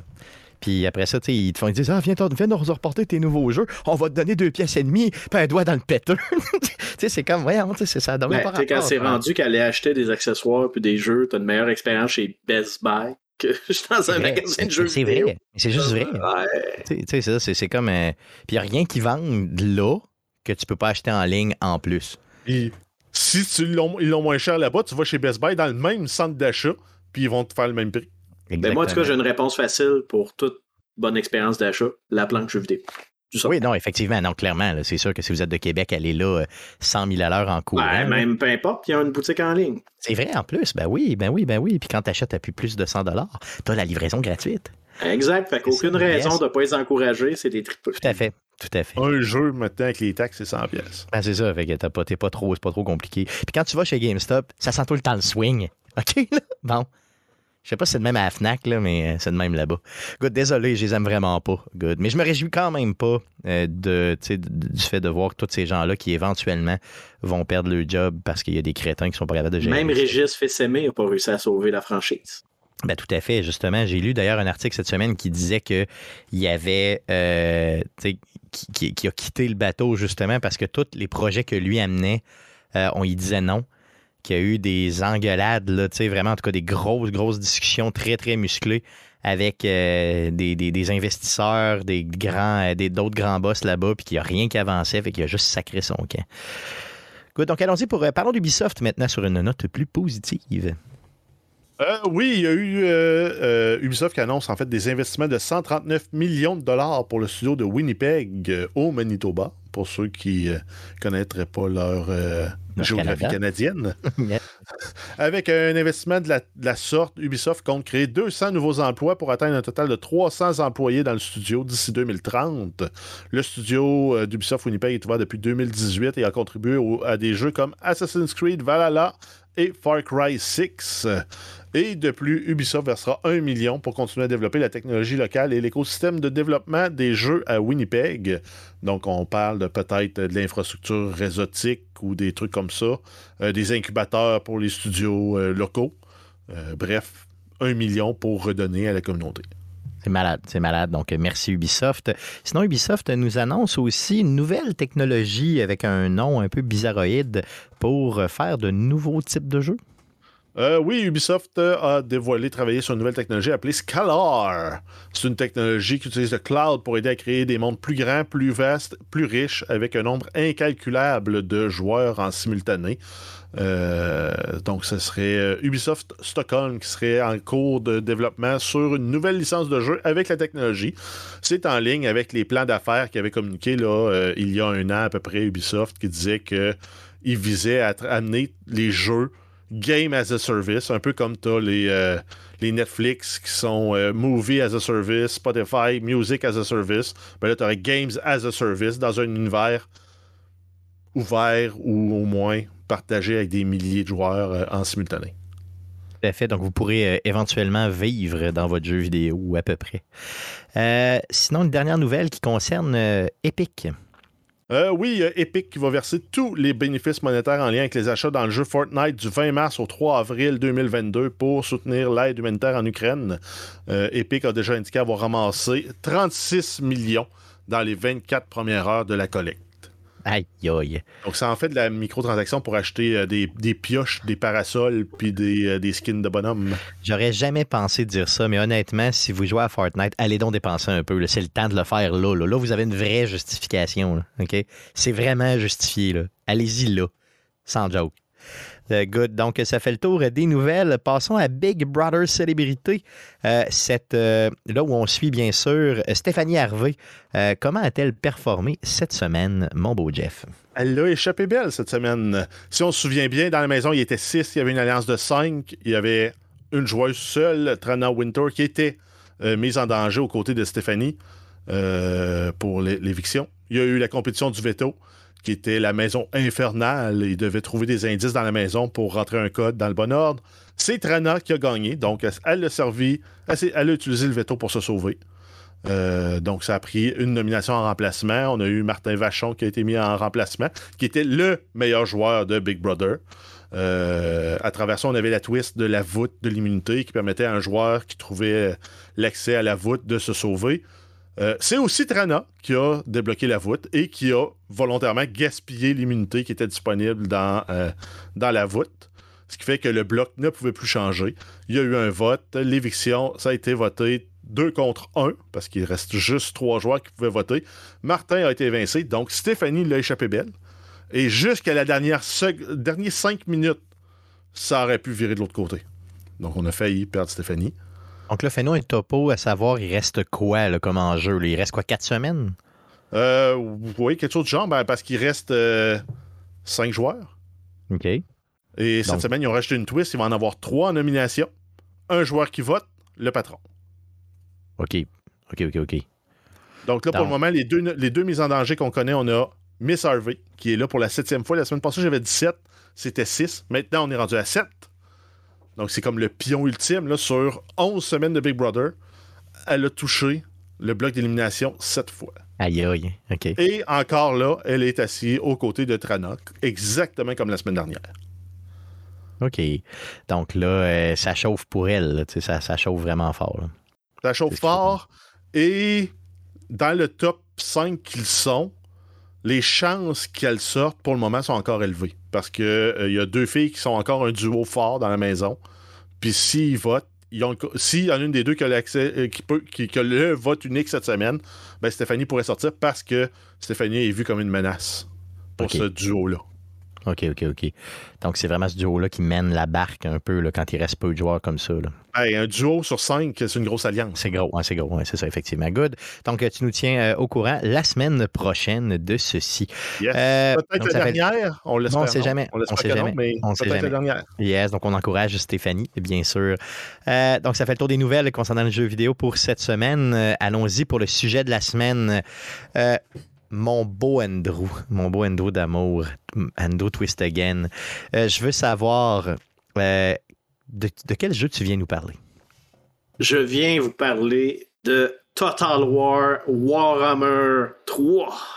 Good. Donc là, je t'arrête tout de suite, OK? Parce que les commentaires Mhm. que j'ai eus du jeu, donc c'est sorti récemment, c'est ça, c'est sur la Game Pass, c'est sorti, en ça fait, fait quoi? sorti le 17 février.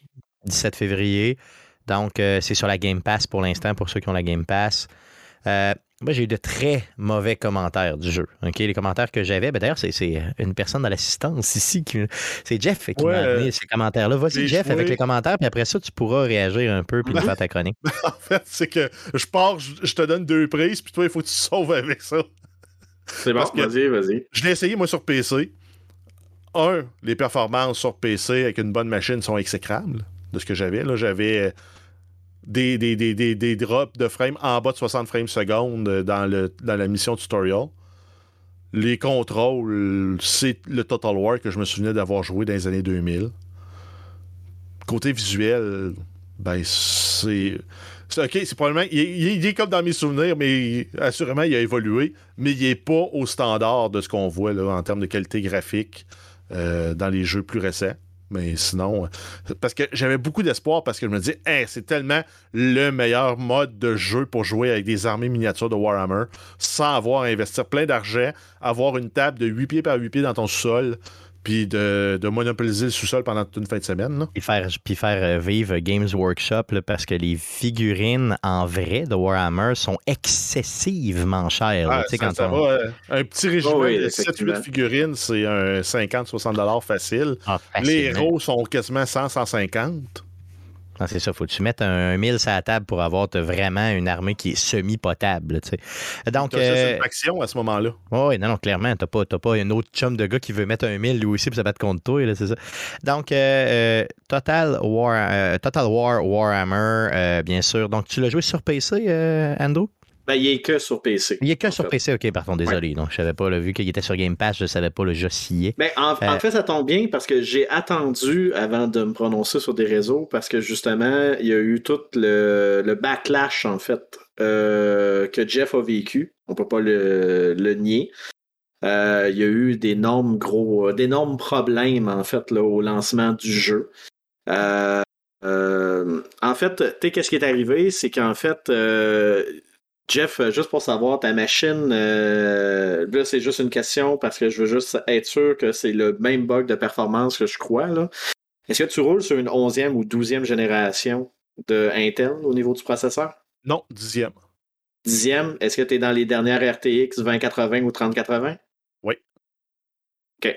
En fait, c'est que il y a eu euh, un mix de deux bugs dans euh, Warhammer 3 Total War. En fait, là, il y a eu d'énormes problèmes de performance avec la 12e génération des processeurs d'Intel, qui est une des premières des choses, à cause justement des différents types de corps qui sont utilisés dans le processeur, où tu as des corps à bas régime pour les travails de bureau et des corps haute performance. Euh, les gens qui avaient des processeurs AMD Ryzen n'ont que des corps haute performance, fait que ça a été moins sensible sur eux autres. Puis aussi, il y a eu un problème avec le FPS cap. Donc, dans le fond, le nombre de frames par seconde. Tous les jeux, normalement, ont un FPS cap qui fait en sorte que même si tu as la meilleure carte du marché, il y a une limite qui se fait au niveau du nombre de frames par seconde. Euh, il y a eu un gros, gros enjeu avec les pilotes des RTX qui faisait en sorte que ce paramètre-là était mal fait. Donc, tu avais soit deux scénarios qui se passaient. Soit que tu avais un nombre de frames par seconde dégueulasse, même si tu avais une très bonne machine. Donc, on parle ici en dessous de 30 frames par seconde. Ou encore, ta machine, elle, elle, excellait tellement pour rendre le, faire le rendering du jeu que tu gobais toute la mémoire de ta machine, puis il y a eu même des problèmes de surchauffe et de bris de pièces au niveau du, euh, jeu. C'est vraiment des anomalies qu'il y a eu avec les pilotes, autant avec Intel que Nvidia, qui ont été patchés depuis la sortie du jeu. Euh, je vous dirais, comme moi, exemple, j'ai un ordinateur portable que j'ai acheté pour l'école qui roule sur un Ryzen 9 5900 HS ou euh, je ne me rappelle pas exactement le truc et une 2080 mobile. Ouais, non, pas 20, 80, 30, 60 mobile, excuse-moi, dessus. Et je peux le rouler à ultra. J'ai, euh, je roule entre 90 euh, et 60 frames par seconde. Fait que jusqu'à présent, les enjeux, en fait, de performance ont été patchés en grande partie. C'est pas parfait, mais il y a eu beaucoup de travail qui a été fait depuis le lancement du jeu pour stabiliser les performances sur les machines récentes. Donc, ça te dans le cas que tu le revisites, tu devrais avoir une expérience plus fluide, en fait, que qu'est-ce que tu as eu à un certain moment. Euh, oui. Euh... C'est ça, allons-y. Lâchons un peu la technique, puis allons-y vraiment avec le jeu. Donc, euh, moi qui connais peut-être moins, je connais bien Warhammer, je connais bien le monde de Warhammer, OK, mais plus sur table. Dont tu nous parlais tantôt de tour par tour. Explique-nous un peu quel est le jeu, puis pourquoi je devrais y jouer. Oui, ben en fait, euh, je, dois, tout de suite faire un avertissement. Euh, Total War n'est pas une franchise euh, forcément accessible à tous, contrairement à Age of Empire ou un World of Warcraft. Mais advenant que vous êtes fan des séries Civilisation et des jeux en temps réel, dans le fond comme les Age of Empire, à grande envergure d'armée, c'est une franchise qui fait un peu un hybride des deux. Ici, on parle d'un jeu de gestion tour par tour, simplifié, contrairement à une civilisation, dans le principe que le développement des villes euh, a des cases limitées. On construit des bâtiments qui vont soit améliorer les technologies, diminuer les coûts, faire de l'argent, débloquer des unités pour pouvoir construire des, euh, bâtiments. Euh, une des choses que Total War a rajouté dans les séries Warhammer, et là je parle le premier Warhammer et qui a été maintenu dans les trois, c'est que, puis qui a été utilisé également dans les dernières itérations qui s'est passé entre le premier et le troisième jeu de Warhammer, donc exemple Three Kingdom, c'est que les régions, au lieu d'avoir une seule ville, ont maintenant plusieurs villes qui peuvent aller de une ville à quatre villes. Donc, on peut répertorier, séparer les productions dépendamment dans chacune de ces villes-là. Puis, bien évidemment, quand on a une région complète, on peut prendre des politiques différentes qui vont améliorer la progression du jeu. Euh, donc, il y a un aspect de progression, de civilisation quand même assez poussé dans le développement des villes, avec un arbre technologie, des décisions politiques qui fait en sorte qu'on peut euh, améliorer notre situation, on peut faire des négociations de paix. Et pas mal toutes les, mécaniques de corps qu'on va retrouver dans une civilisation se retrouvent dans une façon un peu plus diluée, avec quand même leur couche de complexité dans un Total War. Où est-ce que les gens de Total War, normalement, apprécient la franchise? C'est que quand on arrive pour faire une bataille contre ma civilisation, au lieu d'avoir une, euh, au lieu d'avoir une des statistiques, dans le fond des, euh, des stats d'attaque et de défense versus une stat avec une petite animation comme les civilisations ont fait, on rentre dans un champ de bataille où on peut contrôler des armées qui peuvent atteindre des milliers, des milliers d'unités. Donc une unité dans Warhammer, c'est un peloton d'à peu près 100, 250 soldats. Donc on donne des ordres à un peloton. Euh, bien évidemment, euh, Total War est un jeu qui euh, va privilégier en fait des graphiques relativement légers, vu la quantité d'éléments qui sont visuellement affichés dans l'écran pour faire justement les batailles. Qu'est-ce qui est apprécié généralement par les fans de Total War? C'est euh, le fait que tous les éléments stratégiques sont considérés dans les batailles. Donc, si vous êtes à Vananka en haut d'une colline, vous savez les fameuses euh, stratégies de guerre. Si vous avez un terrain avec une colline, se placer en haut et descendre vers une autre armée va avoir un avantage. Être caché dans les forêts va donner un avantage également à ces unités. Des chevaux dans une forêt, c'est pas une bonne idée. Il y a tous ces genres des de éléphants, Des éléphants dans un bateau, c'est pas une bonne idée. Euh, exemple. Et euh, il y a un principe de roche-papier-ciseaux, en fait, au niveau des avantages des unités. Des lances, c'est plus efficace contre de la cavalerie. De la cavalerie, c'est plus efficace contre euh, des épées. Donc, il y a une mécanique Rochambeau, un peu le nom japonais du roche-papier-ciseaux, pour donner des avantages et des désavantages. Euh, c'est pas aussi tranchant que dans le principe si on envoie des gars à l'épée contre des lances qui vont forcément perdre. On peut. Il y a des stats reliés aux unités. Si tu des unités vraiment très très évoluées qui vont se battre contre des rebelles pas équipés, tu peux t'en tirer avec quand même relativement des morts. Euh, mais c'est un jeu qui est quand même très très poussé là-dessus et euh, qui a euh, dans son corps une certaine réflexion. Des batailles peuvent durer généralement entre 10 à 30 minutes. dépendamment du niveau de complexité et du nombre d'armées en simultané dans les batailles, mais c'est quand même quand même assez impressionnant. Donc, c'est c'est quand même un comme l'enfant illégitime de deux styles en un qui ont, euh, qui ont baptisé euh, les créateurs du jeu comme une catégorie qu'on appellerait Grand Strategy. Vu que ça couvre le tour par tour et le temps réel. OK, OK. Donc, qu'est-ce qui est en temps réel réellement versus qu'est-ce qui est en tour par tour? Je veux dire, moi, je comprends que tes combats sont tour par tour, c'est bien, mais en temps réel, c'est quoi? Je veux dire, c'est vraiment plus la négociation, le fait de. non, en fait, tout ce qui est l'aspect gestion du jeu, donc on parle ici des constructions, les alliances politiques, c'est comme civilisation. Tu as une map monde avec les villes, tu as une, unité qui a une, distance de mouvement qui peut faire déterminer. Donc, il va se déplacer, il va atteindre la limite de déplacement et tu as un bouton de sablier dans le coin qui permet d'avancer au tour suivant puis faire des actions. Qu'est-ce qui est en réel, c'est vraiment l'aspect bataille. Donc, dans le fond, quand c'est ça, c'est l'inverse de ce que tu as dit. Donc, euh, la seule nuance, c'est que le, le, temps réel dans les batailles, on peut faire un pause que quand on joue en ligne, on peut euh, chronométrer le pause pour prendre quelques instants pour réfléchir à la stratégie, vu tous les éléments de calcul que je mentionnais.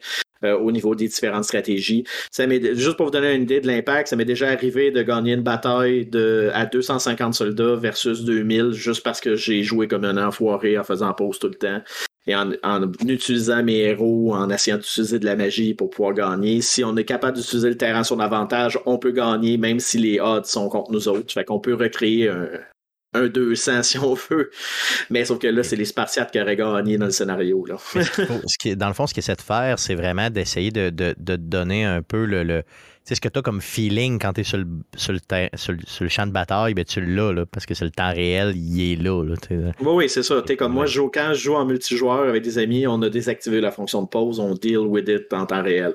OK, ben euh, donc, euh, si on fait une action on se rend compte qu'on se fait flingue, euh, par les flancs au niveau d'une autre armée, on, vit avec dans le principe que dans une vraie circonstance de guerre, j'aurais pas pu appuyer sur ma barre d'espace et faire comme hum, comment je peux dealer avec ça? Je suis en train de me faire pogner par derrière.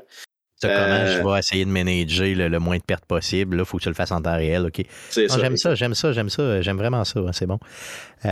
Qu'est-ce que tu peux nous dire d'autre sur les particularités de ce jeu-là? Je ben, la différence, mettons, entre, parce que là, je comprends que c'est le troisième, donc euh, euh, la différence entre le deuxième ou le premier, comment la franchise évolue? Là?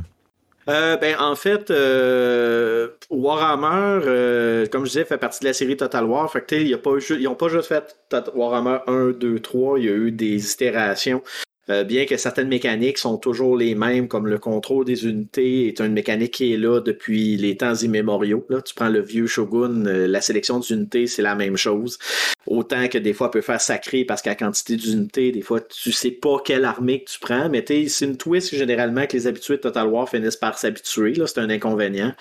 Mais euh, mettons que je dirais, le, premier jeu avait, fait l'intégration de héros. Donc, comme je disais, normalement, euh, on avait des généraux, on avait des caporales qui avaient une petite armée de, mettons, de 10 personnages qui servaient beaucoup pour le moral, parce que les armées ont un aspect de moral aussi.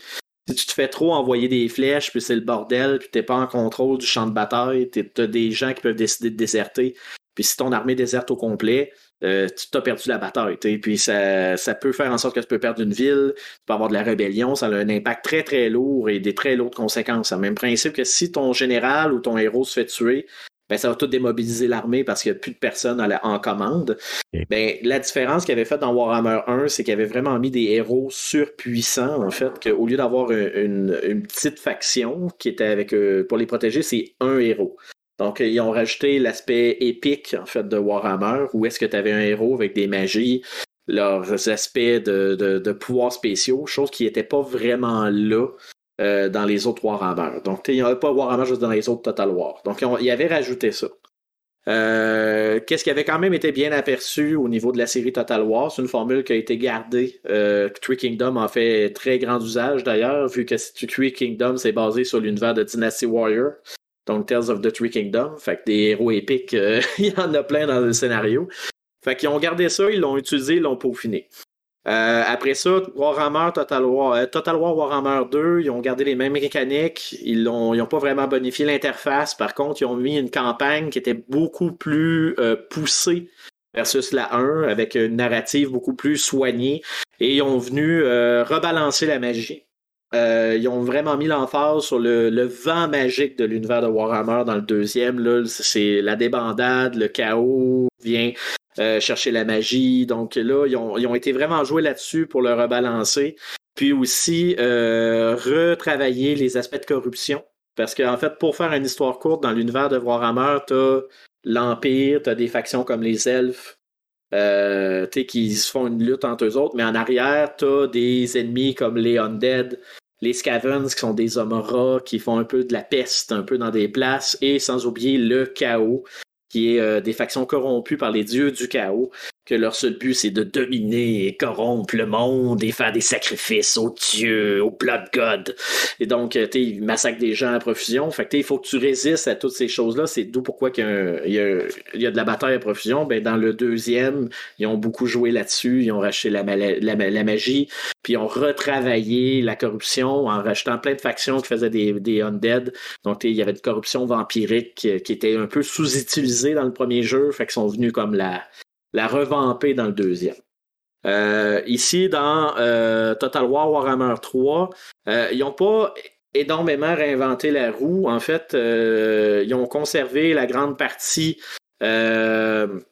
tout ce qui a été fait dans les deux euh, précédents euh, jeux de la série. Par contre, ils ont été chercher un élément euh, très très important qu'ils ont mis dans Total War Three Kingdom, qui a passé un peu en dessous du radar, en fait, quand je regardais les critiques au niveau de ce qui avait été fait au niveau du jeu.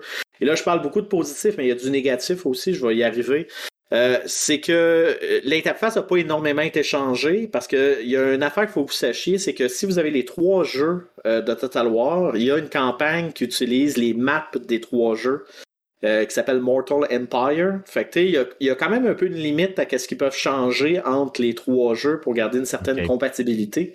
mais un des éléments qui ont vraiment bonifié et j'ai vraiment apprécié, c'est une meilleure compréhension euh, des résolutions automatiques. Parce que quand tu joues en ligne ou quand tu joues en solo, comme je disais, les batailles, ça peut durer entre 10 à 30 minutes, mais des fois, ça peut être plus long que ça. Et euh, il y a des batailles où des fois, c'est une mini-armée. On parle de 150, 200 du CPU. Puis là, au final, tu finis juste par courir après une petite armée qui essaie de s'en aller. Puis c'est pas un combat le fun. Puis là, il y a un mode qui s'appelle Auto Resolve qui est là depuis toujours. Qui ça prend des statistiques pour des statistiques. Sauf qu'ils donnent une probabilité de victoire, mais ils ne disent pas vraiment les conséquences de ton auto-resolve. Puis ça, c'est quelque chose qui a toujours purgé les joueurs dans les Total War depuis des années. C'est, admettons, je fais un auto-resolve, c'est quoi l'impact sur mon armée? est-ce que je risque de perdre des, des pelotons? Est-ce que, c'est, quoi je, risque de perdre approximativement? Dans Three Kingdom, il avait fait quelque chose qui était bien, c'est qu'il disait les chances de gagner, puis le volume d'armée que tu peux perdre. Et là, ils ont bonifié ça en disant que quand tu commences à connaître l'autre armée, à force de faire justement des batailles avec eux autres, là, tu as un élément visuel qui fait en sorte que, dans le cas que tu as un, monde, un niveau de décès élevé dans une bataille, tu vas voir visuellement sur ton armée des portraits devenir en rouge pour dire lui a une chance de mourir, lui a une chance de mourir. Fait que ça te permet d'évaluer. Et plus tu connais l'armée, donc ça, ça c'est plus logique. Fait que là, l'auto-resolve fait plus de sens et on se ramasse moins avec des mauvaises surprises de Hey, j'avais une bonne chance de gagner selon les odds, pourquoi que j'ai perdu de justesse, puis finalement je me ramasse avec le trois quarts de mon armée morte fait que c'est, ça évitait un peu ces mauvaises surprises-là. Ça, j'ai trouvé que ça a été une très, très belle, une très, très belle optimisation qu'on fait pour tout ce qui est la résolution automatique. Euh, sinon, ben, le gros, gros élément qu'ils ont mis là en phase dans le troisième jeu, c'est comme je disais, je parlais de l'armée du chaos. Les, le Blood God, les dieux du chaos. Euh, Warhammer 3 est très très axé là-dessus. En fait, on parle de deux factions qui ne sont pas euh, reliées au chaos. Euh, qui est, euh, là j'ai un blanc sur le nom, mais je l'ai dit ici. On parle ici de la faction de Kislev, qui sont un peu comme des, euh, des une armée qui vit dans le nord, pas viking tout à fait, là, mais ça ressemble quasiment à la version russe. on chevauche des ours et On, on, vit dans un monde de glace et notre dieu, c'est un ours et, qui s'appelle Ursun, qui d'ailleurs est le centre dans l'histoire. Mais je rentrerai pas trop trop dans le détail du story parce que s'il y a du monde qui s'intéresse, je vais vous laisser découvrir. Le tutoriel est basiquement l'introduction. et Grand Taki, qui est un peu comme des Asiatiques, qui vit dans le Old World, donc comme une faction euh, qui avait jamais été vraiment représentée dans le jeu vidéo, euh, qui fait maintenant la réapparition, mais sinon le reste, c'est que des dieux du chaos. Donc, euh, vous vous retrouvez à jouer des factions comme exemple Korn, qui est des, une faction de Chaos God qui ne vivent que pour le combat, la récolte des crânes, les dieux du sang et toutes ces affaires-là. Vous avez les Tsench qui sont plus axés vers la magie, Norgol, le poison, la neige, qui est euh, un dieu bizarre qui, qui prône la beauté étrangement. Et euh, le Demons of Chaos, qui est le, la faction qui a été mise de l'avant dans le jeu, qui est le Chaos Undivided, qui est un nouveau dieu du chaos, qui détruit des villes et qu'on choisit à quel dieu du chaos qu'on fait, euh, dans le fond, de l'allégeance et on peut améliorer notre héros en fonction des quatre arcs. Euh, de Dieu.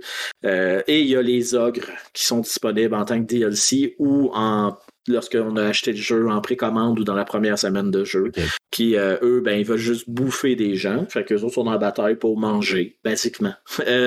donc, c'est les ogres. donc, donc, c'est les factions qui sont là. Et qu'est-ce qui emmène? C'est justement, c'est que dans l'histoire, il y a Urson, qui est le dieu des qui se lève, euh, qui est prisonnier du Chaos Westland. Chacun a leur façon d'aller là pour euh, leur objectif personnel. Et euh, le Stories, qu'est-ce qui a été très fortement critiqué au niveau de Total War Warhammer 3, qui est le point négatif, c'est que c'est la story la plus faible des trois jeux. Donc, euh, c'est la campagne qui est la moins intéressante des trois, parce qu'elle est un peu euh, souillée par une mécanique de portail qui permet d'aller dans le Chaos Wasteland. Et les CPU sont extrêmement agressifs à aller dedans. Et basiquement, si tu sautes pas sur le gun suite, même si t'es pas prêt, t'es un peu pénalisé euh, d'être pas agressif là-dessus ou de sécuriser ces portails-là, parce qu'il faut que tu récoltes des portions d'armes pour gagner la campagne. Puis si on a un ordinateur qui en a deux, euh, basiquement, ta campagne est perdue. Et ça, c'est une des choses qui a été un, très, très, très, très, très fortement critiquée euh, au niveau justement de Total War 3 et je peux comprendre tout à fait.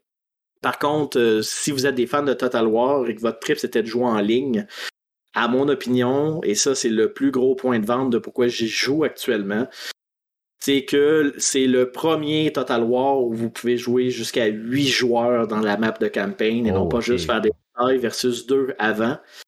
Il y a l'expansion euh, Mortal Empire, comme je disais, qui s'en vient avec les maps des trois jeux, qui est une expansion gratuite, euh, qui va être possible de jouer dans la grande, grande carte, qui n'aura pas la mécanique des portails comme qu'est-ce qu'il y a présentement dans le Stories euh, de Warhammer 3. Et le fait de pouvoir jouer cette énorme campagne-là à, 8 joueurs, qu'est-ce qui a été confirmé, euh, emmène une toute autre dynamique euh, à la franchise Total War en multijoueur. Et toutes les fonctionnalités bonifiées de, en ligne euh, sont vraiment intéressantes. Et comme exemple, je disais tantôt que les combats prennent de 10 à 15 minutes. pas de 10 à 15 minutes, je dis 10 à 30 minutes. avant, ben, le joueur qui n'était pas impliqué dans la bataille ne pouvait que regarder le combat. Maintenant, même s'il n'est pas à côté, il peut prendre le contrôle d'une portion de l'armée euh, de ton ami pour jouer ensemble dans une bataille ou même carrément prendre contrôle de l'armée de l'ordinateur pour faire un combat un contre l'autre au lieu d'à juste attendre. Ah, c'est bien ça. Certains critiquent le fait que c'est un peu facile de tricher. Là. Je prends un contrôle de l'armée, puis je fais rien, puis je gagne toutes les batailles. Mais euh, quand on joue honnête, moi, dans le principe, c'est que j'aime ça être allié avec mes amis, mais j'aime ça faire une bataille une fois de temps en temps en versus pour le fun de le faire. Fait que pouvoir jump in dans une bataille et contrôler l'armée inverse pour le temps d'un combat, je trouve ça vraiment, vraiment intéressant. Ça permet d'avoir justement une dynamique différente, surtout quand on est huit joueurs. Ben oui, ça permet d'emmener quelque chose S'il y en a deux qui se pognent puis les six autres attendent, ça peut être long en salle. ben c'est ça. Fait que ça, j'ai trouvé que c'était vraiment intéressant. Aussi, le jeu euh, est en train d'être porté sur plus de stores que juste euh, Steam. T'es comme qu'est-ce qui a été mentionné, il était disponible sur le Microsoft euh, Game Pass. ben en fait, le jeu est compatible across the board au niveau des plateformes de vente de PC. Donc, que tu l'ailles sur Steam, que tu l'ailles sur Microsoft Game Pass, que tu l'ailles sur Epic, tu peux jouer avec tous tes amis qui l'ont. La seule chose qu'il faut faire attention, c'est j'ai l'habitude d'avoir un micro sur mon casque. La seule chose qu'il faut faire attention, c'est euh, dans le cas où vous avez acheté le 1 et le 2 et vous voulez avoir les expansions, t'es comme exemple Mortal Empire est gratuit si vous avez les trois jeux. Si vous avez acheté, il y a un DLC qui rajoutait du sang et du gore dans le jeu, là, euh, ben, ils avaient juste besoin de l'acheter sur le 1 des trois jeux, il est gratuit pour les trois.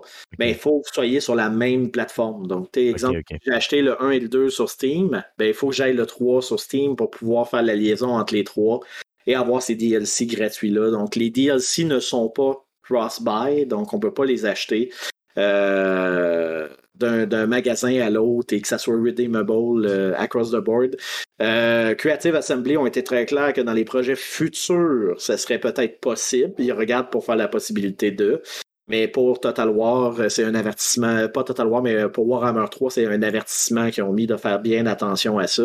Euh, parce que Epic est très, très agressif sur les rabais, on le sait, quand ils font des ventes et des choses comme ça. Fait que des fois, le monde aurait pu être tenté de l'acheter sur Epic alors qu'ils ont le jeu sur Steam, mais il faut faire attention, euh, c'est pas. Euh, compatible, c'est ça. C'est pas compatible pour les DLC.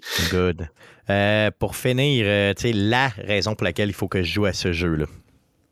Ben, écoute, la raison, c'est que le jeu a des défauts je, je, je, vais le dire, le jeu a énormément de défauts. Euh, comme Jeff a mentionné, il y a eu un lancement difficile au niveau des performances.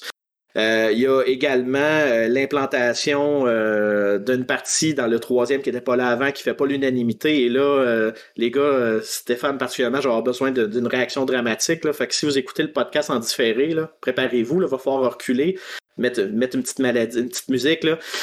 Il y a quelque chose qui été implanté dans Total War Warhammer 3 que du monde déteste et qui a impacté également les performances du jeu au lancement, et c'est le DRM de nouveau. Et si pour les gens qui connaissent pas ça, ben de nouveau, c'est un système anti-cheat et anti-piratage qui analyse pas mal tout ce que tu fais sur ta machine et les caractéristiques donc, beaucoup de gens euh, trouvent que c'est un peu intrusif. Il y a des débats sur les forums de Creative Assembly pour retirer de nouveau des jeux, chose qui s'est déjà historiquement fait. Donc, euh, c'est euh, des discussions qu'il y a. Fait que si vous êtes du mode je suis paranoïaque en ligne et je veux limiter toutes les informations de ma vie privée, ben ça peut être un deal breaker pour vous de nouveau. Fait que je préférais vous le dire. Par contre, le gros, gros point fort, et ça, on peut pas enlever ça à Creative Assembly, c'est qu'ils ont un Wikipédia très, très intensif. Ils ont beaucoup de vidéos, ils ont une communauté quand même très, très forte de Total War. Ils ont mangé un backlash assez impressionnant avec le lancement. Ils ont euh, eu des communications un peu sporadiques. Ils ont sorti une communication dernièrement parce qu'ils préparent la mise à jour à la version 1.5. Donc, rebalancer les factions, finir les corrections des problèmes euh, de, correction, de, performance du jeu. Ils en ont déjà patché beaucoup, mais il y en a encore un peu arrangé.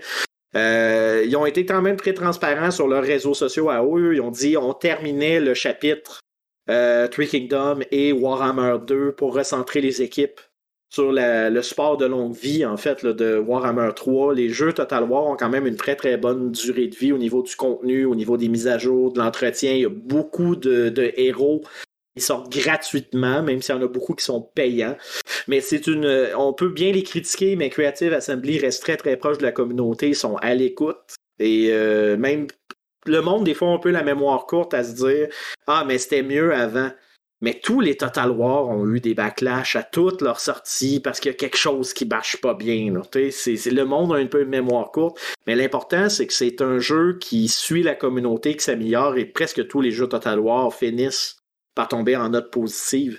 Fait que si c'est le genre de jeu qui vous intéresse, ben, je vous dis pas de l'acheter des One. Je vous dis de surveiller. Il va tomber en vente. Mais si vous êtes des fans de civilisation et d'RTS et que vous connaissez des gens qui aiment ce jeu-là et qui peuvent vous initier en ligne, le Total War Warhammer 3 est vraiment excellent pour faire une initiation, puis pouvoir jouer ensemble, avoir du fun, juste du principe que vous pouvez être plus que deux dans ce volume-là. Et c'est vraiment impressionnant, une bataille à quatre dans un Discord où tu commences à donner des, stratégies pour envoyer tes amis chier, puis avoir des alliances secrètes avec des amis que tu essaies d'écrire en dessin en faisant comme ben on va faire telle affaire. L'expérience en ligne de Total War Warhammer 3 est nettement supérieure à tout ce qui a été vu dans le passé de Total War. Puis malgré les défauts que le jeu a, moi je suis prêt, je, suis prêt à embarquer dans le wagon de où est-ce qu'ils s'en vont. Puis à mon avis, tous les inconvénients justement des, euh, des qu'est-ce qui est vieillissant dans la gestion d'armée, j'ai l'impression que les prochains jeux de Total War, c'est qu'est-ce qui va avoir le prochain revamping, selon qu'est-ce que je vois. Ils ont fait un travail colossal sur plusieurs éléments du jeu. moi, personnellement, je suis vraiment enthousiaste de voir vers où ça s'en va, puis j'ai aucun enjeu à encourager qu'est-ce qu'ils ont fait pour Total War Warhammer 3. Et j'encourage tout joueur d'attendre, si vous êtes déçu des performances, euh, d'attendre que ça se patch. C'est dans le roadmap, c'est prévu. CA a déjà dit que c'était prévu, que ça a eu une entrée chaotique.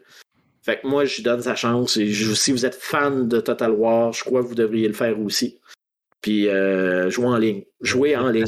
Attendez Mortal Empire, jouer en ligne. Skipper la campagne, jouer en ligne. c'est sur la Game Pass de toute façon. Donc, tu sais, pas, euh, si tu as la Game Pass déjà sur PC, euh, on s'entend-tu que tu peux y redonner une chance assez facilement? Un gros merci, Andrew, euh, pour euh, cette review euh, de ce jeu-là qui, ma foi, en tout cas, a l'air de te passionner solidement. Total War Warhammer 3. Donc, yes, à jouer. Jeff, qu'est-ce qu'on surveille pour cette semaine dans le merveilleux monde du jeu vidéo? Plusieurs choses qu'on surveille cette semaine.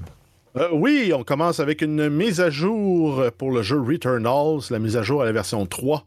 Ça se nomme Ascension. Ça ajoute la possibilité de jouer en coop euh, en ligne à deux joueurs. Enfin. Ça ajoute un mode appelé Tower of Sisyphus, une tour euh, infinie dans laquelle vous battez tous les ennemis pour monter de niveau. Puis le but, c'est de se rendre le plus haut possible. Ça sort le 22 mars. On a euh, Tiny Tina's Wonderland, qui est un nouveau jeu dans la série des Borderlands, développé par Gearbox. Ça sort le 25 mars sur PlayStation, Xbox et PC. Le jeu est jouable cross-platform, donc le multijoueur fonctionne avec vos amis, peu importe sur quelle plateforme ils sont. On a Ghostwire Tokyo, un jeu d'action et d'aventure à la première personne dans lequel vous utilisez vos pouvoirs psychiques pour combattre des fantômes et des esprits dans un Tokyo hanté. C'est une, exclusivité PlayStation et PC.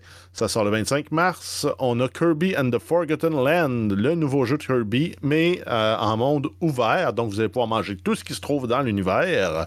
Ça sort le 25 mars euh, sur la Switch. Et on a aussi là, le Humble Bundle c'est 51 et 31 Canadiens pour 124 jeux qui ont une, valeur totale de 3235 Tous les profits seront remis, euh, pour l'aide humanitaire en Ukraine. Parmi les jeux les plus notables, on a Satisfactory, Back for Blood, Metro Exodus, Spyro Reignited Trilogy, Max Payne 3, Sunset Overdrive, Quantum Break, Fable Anniversary, This War of Mine, uh, PGA Tour uh, 2K21, Slay the Spire, The Long Dark, Car Mechanic Simulator 2, uh, 2018, Endless Space 2, uh, Ring of Pain, Kerbal Space Program et Starbound. Euh, ils ont ramassé à ce jour plus de 16 millions de dollars canadiens. Euh, donc, allez sur le humblebundle.com. Et d'ailleurs, merci à Marc-André Larose hein, qui trouve qu'on parle, qui nous a écrit, qui trouve qu'on parle pas assez souvent de Humble Bundle. Donc, on devrait mettre ça dans nos, euh, dans nos ben, choses qu'on surveille. Hein, parce on en a déjà parlé à l'époque, mais le bundle, dans les derniers, de, dernières années, il n'avait perdu pas mal. Oui, peut-être un peu. Ouais, c'est ça. C'est du hit and miss. Euh, des fois, il en sort vraiment un bon, mais pendant une secousse, c'était très, très tranquille. Mais on va continuer à surveiller pareil parce que des fois, il y a du bon stock. Tu sais, que garder là, pour 51 pièces, tu énormément de jeux, là, énormément. On, avait, on avait couvert leur service d'abonnement mensuel qui te permettait d'essayer de, de, des jeux, puis d'en garder, puis de... Mais c'est vrai que je les avais délaissés dernièrement quand même. Donc, j'y donne là, à Marc-André. Euh, donc, euh, c'est là. Je vais essayer de porter une attention particulière pour voir si justement il n'y a pas euh, des bons deals qui sortent de là. Parlant de bons deals, justement, il y a GOG. GOG. oui, donc GOG.com, la grande vente du printemps pour les jeux PC. C'est 4059 jeux en vente, dont certains jusqu'à 90% de rabais. C'est une vente qui se termine dans 12 jours, le 3 avril. Et on termine avec les jeux PC gratuits sur le Epic Game Store. Jusqu'au 24 mars, vous avez In Sound Mind. Et du 24 au 31, ça va être Demon's Tilt. Yes. Yes, yes, yes. Donc, ça fait le tour de ce qu'on surveille euh, dans le merveilleux monde du jeu vidéo euh, cette semaine. Euh, on a aussi, euh, donc c'est ça, donc ça fait le tour, puis ça fait le tour du podcast aussi. on vous rappelle que les billets pour l'orchestre Select Start sont en vente. ça a lieu les, 7 et 8 mai prochains. Spectacle thématique Zelda. C'était un geek, t'es à Québec. Tu te dois d'être présent. Va chercher tes billets, mon ami, dans Orchestre Select Start. Euh, sinon, euh, le prochain podcast, le podcast numéro 334, on enregistre ça mardi, le 29 mars prochain, euh, et on fait ça live sur twitch.tv slash arcadeqc simplement. Le podcast que vous écoutez présentement est disponible sur toutes les plateformes de podcasting du monde entier, dont Spotify, Apple Podcast, Google Podcast, RZO Web et baladoquebec.ca.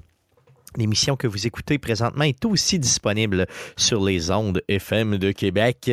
Donc, allez syntoniser CKRL 89.1 avec votre vieille radio. Le trouvez ça, là.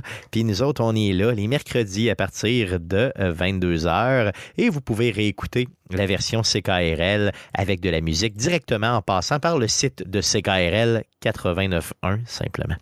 Sinon, on a des réseaux sociaux, donc n'hésitez surtout pas à nous suivre sur les différents réseaux sociaux. Sur Facebook, vous cherchez simplement Arcade Québec. Sur Twitter, c'est un commercial Arcade QC pour nous trouver. Et pour les plus vieux d'entre vous, tu es un peu vieux, tu sais pas trop comment t'adapter aux réseaux sociaux, ben, tu peux nous écrire un courriel. Donc, c'est arcadeqc commercial gmail.com pour nous écrire simplement. Merci beaucoup, Andrew, euh, d'être passé. Euh, j'espère que je t'ai pas trop euh, choqué avec mes castagnettes. Là. je te casse la gueule la prochaine fois que tu es à Montréal. C'est ce que je me disais. C'est ce que je me disais. Donc, j'ai quand même hâte, un peu quand même. Donc, un gros merci, Andrew, pour le passage cette semaine. on va te revoir, bien sûr, incessamment. Merci, les gars, d'avoir été encore une fois avec moi semaine après semaine. Donc, 333 podcasts. Ça se dit bien, 333. C'est quand même très, très bien. Donc, un gros merci. Et merci surtout surtout à vous de nous écouter semaine après semaine. Revenez-nous la semaine prochaine. Merci beaucoup. Salut.